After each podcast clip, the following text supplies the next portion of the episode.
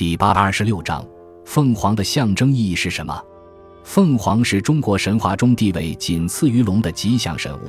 据说它是百鸟之王，又称为丹鸟、朱鸟、火鸟、鸡等。凤凰是一种雌雄统称，其中凤为雄，凰为雌。不过，因为古代往往将龙与凤搭配在一起，因此凤凰便有些雌化，经常对应于作为帝王象征的龙。被用作帝王妃子的象征。就外形来说，凤凰与龙一样，也是古人在长期的历史过程中对多种鸟禽和游走动物进行拼凑后形成的。具体为红头、鳞臀、蛇颈、鱼尾、龟躯、燕子的下巴、鸡嘴等。在生活中，凤凰经常与龙一起搭配，象征吉祥；有时凤凰则单独出现，也是吉祥和谐的象征。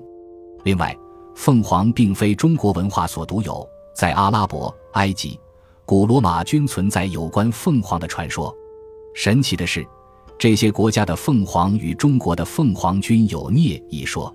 据说，凤凰每三百年或五百年便要自焚一次，然后在灰烬中获得重生，如此周而复始，故有不死鸟的称号，成为不朽和再生的象征。